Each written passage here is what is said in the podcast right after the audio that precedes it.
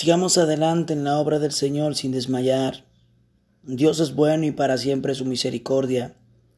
Siempre que nos sintamos sin fuerzas, cansados, agobiados, que ya no podemos más, no, no podemos continuar, en esos momentos es cuando el Señor nos dice, esfuérzate, sé valiente.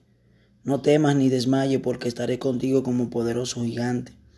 Es el tiempo de reconocer, amados hermanos y amigos, que el Señor ha sido nuestra fortaleza en tiempo de angustia.